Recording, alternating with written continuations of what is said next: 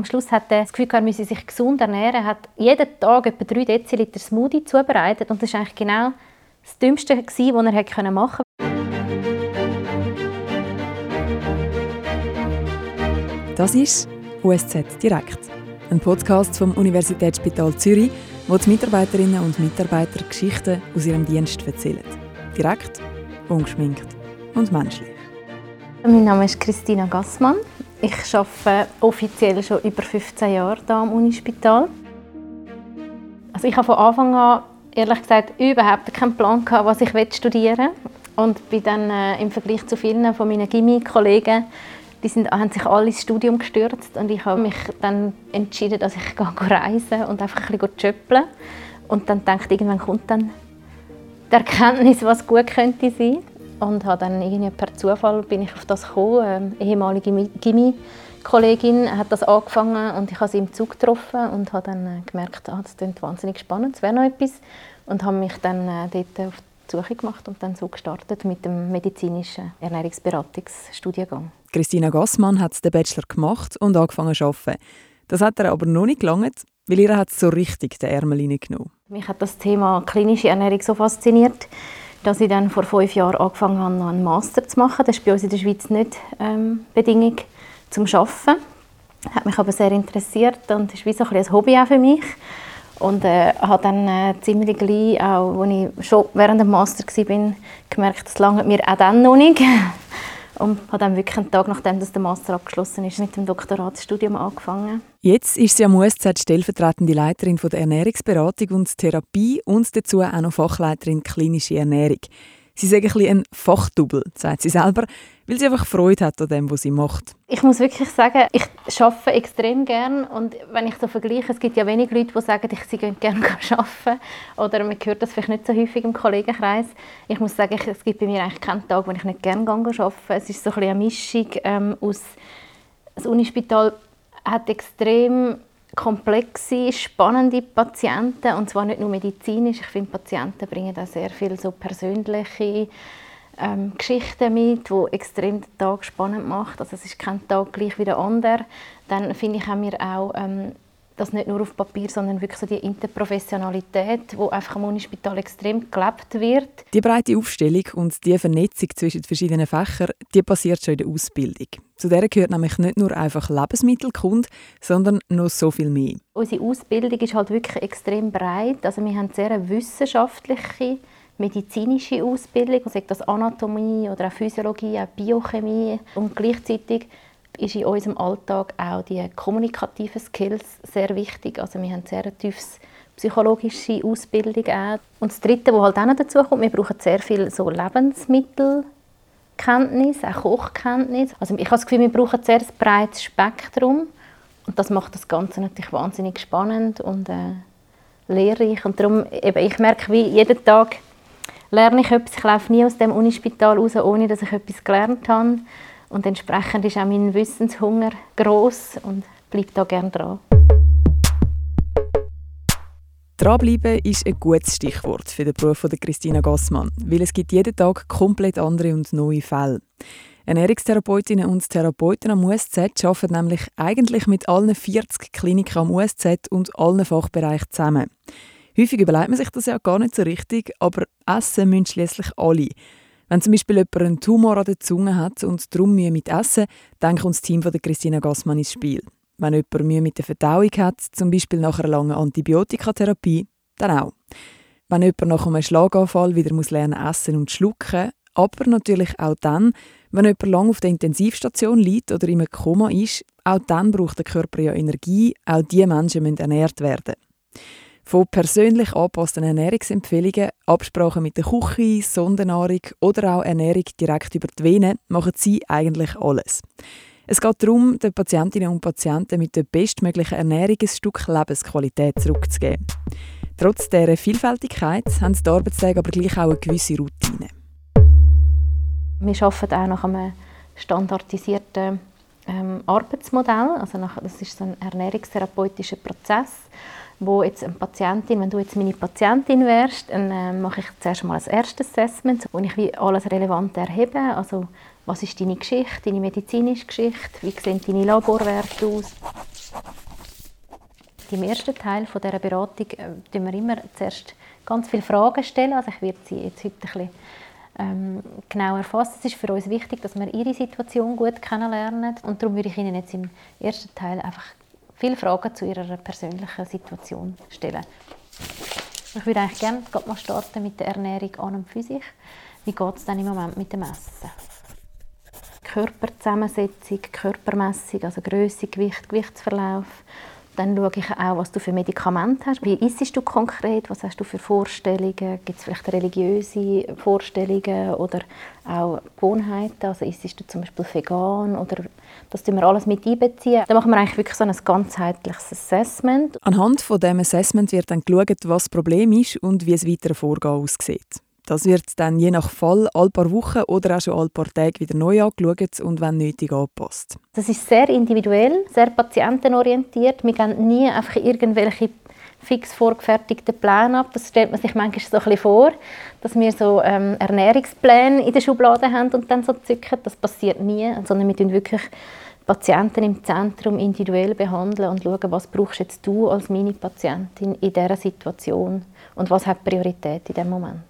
Die Patientinnen und Patienten, die Christina Gassmann besucht, die haben in der Regel schon eine medizinische Vorgeschichte am USZ, die natürlich muss einbezogen werden muss.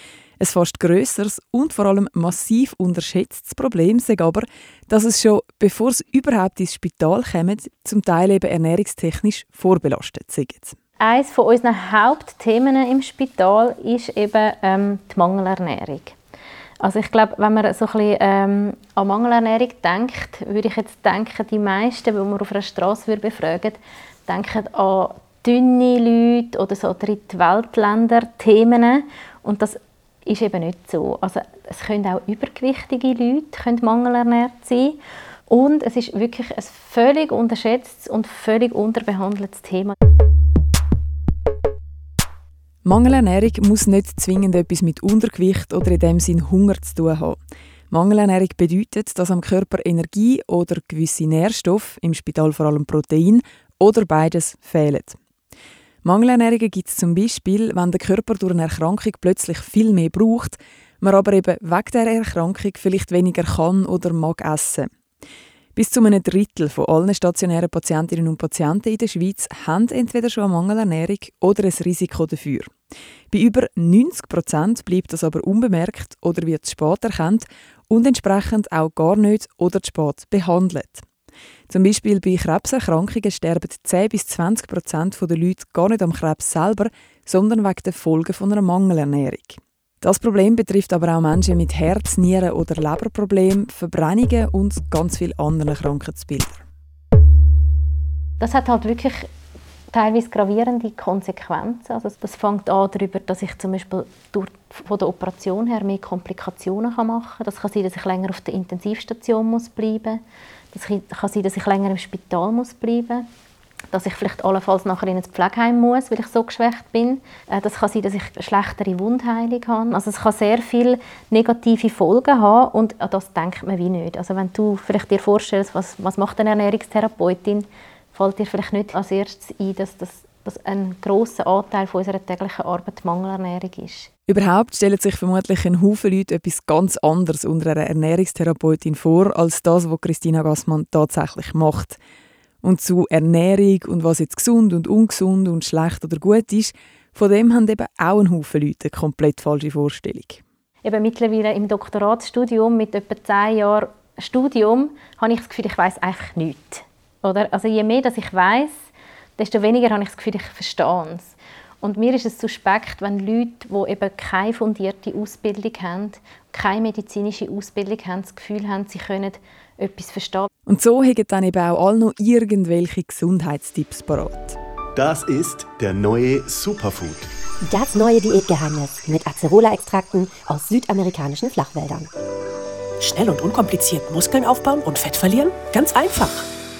Schau, das hilft im Fall beim Abnehmen und das ist im Fall mega gesund und isst mehr von dem und weniger von dem und und und. Das kann harmlos sein. Oder ein Patient von mir hat äh, müssen an die Dialyse und dann haben die Leute so viele Tipps dem gegeben. Am Schluss hat er das Gefühl, er müsse sich gesund ernähren. Er hat jeden Tag etwa 3 Deziliter Smoothie zubereitet und das ist eigentlich genau das Dümmste, was er machen konnte, weil dort drin so viel Kalium war, dass er eine Hyperkaliämie nachher gemacht hat.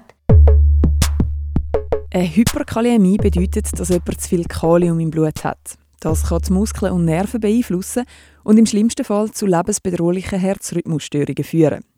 Bei gesunden Personen ist das in der Regel kein Problem, weil das überschüssige Kalium einfach über den Urin ausgeschieden wird. Bei einer Person mit eingeschränkter Nierenfunktion kann das aber eben Probleme machen. Darum an dieser Stelle mal noch ein grundsätzlicher Hinweis. Auch von vermeintlich gesunden und natürlichen Supplementen kann man zu viel einnehmen. Vorsicht geboten ist vor allem bei denen, die über das Internet oder im Ausland irgendwo bestellt werden. Darum sollte man möglichst alle Supplemente vorher mit der Hausärztin oder einer Ernährungsberaterin oder einem Ernährungsberater absprechen. Ich habe ihm dann das wieder zusammengestrichen. Er hat es auch gar nicht gern gehabt, abgesehen davon. Er hat jeden Tag das Smoothie abgewürgt. Und äh, nachher, wo wir gesagt haben, ja, das ist nicht nötig, respektive das kann schädlich sein, hat er nachher perfekte Kaliumwerte gehabt.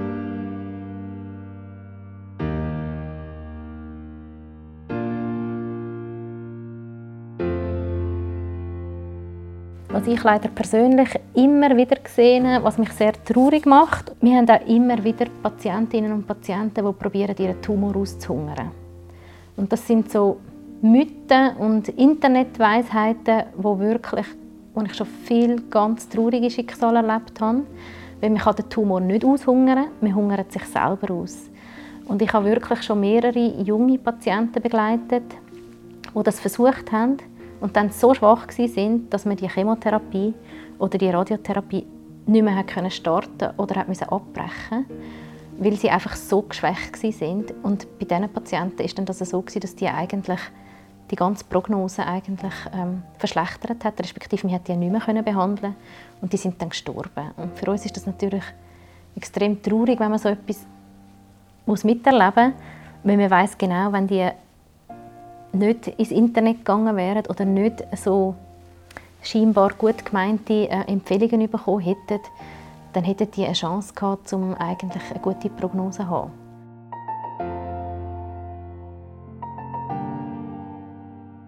Viele denken dann auch, oh, wenn sie hören, der Ernährungsberater sagt, oh ja, das bräuchte ich auch mal, ich müsste auch mal zu dir kommen. Und dann sage ich häufig, ja, ich glaube nicht, dass du zu mir willst, weil ich glaube nicht, dass du willst, über Sonden ernährt werden weil das ist eigentlich so ein mein Fachgebiet. Darum an dieser Stelle nochmal. Bei der Christina Gassmann und ihren Kolleginnen und Kollegen geht es eben nicht darum, was sollte man oder darf man alles nicht mehr essen und wo sollte man sich zurückhalten und was sind schlechte Produkte und gute Produkte. Es geht darum, was geht überhaupt zum Essen und dort eine möglichst breite und vielseitige Ernährung und so eine verbesserte Lebensqualität anzubringen, trotz gesundheitlicher Einschränkungen. Die eine Patientin mag ich mich noch gut erinnern. Nach äh, jahrelanger Antibiotikatherapie hat sie fast gar nichts mehr können essen, weil sie einfach mit so gastrointestinalen Beschwerden reagiert hat. Und entsprechend hat sie, sie ist nicht mehr in die Ferien gegangen. Sie ist nicht mehr auswärts essen. Also die hat sich so massiv eingeschränkt, dass ihr ganzes Sozialleben auch wahnsinnig eingeschränkt ist. Und sie ist dann äh, ein, zweimal in die Beratung und als ich sie wieder gesehen habe, hat sie fast alles wieder gegessen, hat keine Beschwerden mehr gehabt das ist für uns natürlich mega schön, wenn wir sehen, wir können so unnötige Einschränkungen auch wieder lockern. Eben, ermöglichen, nicht einschränken. Und nochmal so ein Vorurteil ihrer Berufsgruppe gegenüber sagt, dass sie einfach alles verurteilen, was andere essen. Zum Beispiel beim Mittag in der Kantine wir schauen niemandem auf den Teller, weil es geht uns nicht an und wir brauchen am Mittag nicht noch Fragen zu dem, oder? Also wie wenn du eine Ärztin bist und dann frage ich, zeige ich dir nicht noch jedes Muttermal während dem Mittagessen. Wir haben völlig einen stressfreien Umgang mit dem Thema Ernährung. Kinder haben das eigentlich ganz natürlich. So das Gefühl, wenn sie es genug gegessen haben und wenn sie Hunger haben. Und auch mal Lust auf etwas zu essen. Und das liegt ihr vor allem am Herz, dass man das Körpergefühl für sich bewahren können. Also man muss nicht immer alles zählen, dass ich nicht muss zählen, wie viel Protein habe ich jetzt heute gegessen, wie viele Kalorien habe ich jetzt heute gegessen, dass ich nicht muss überlegen, darf ich mir jetzt die Cremeschnitte noch erlauben oder nicht. Was wir als als Gesellschaft oder auch als Personen nicht dürfen verlieren ist einfach so der normale Umgang mit dem Essen. Das ist USZ Direkt, ein Podcast vom Universitätsspital Zürich. Der Podcast ist produziert von Peter Hanselmann und mir, der Andrea Blatter von der Podcast Schmiede. Jetzt den Podcast abonnieren und keine weitere Folge verpassen. Auf usz.ch/podcast Spotify, Apple Podcasts und überall dort, wo es gute Podcasts gibt.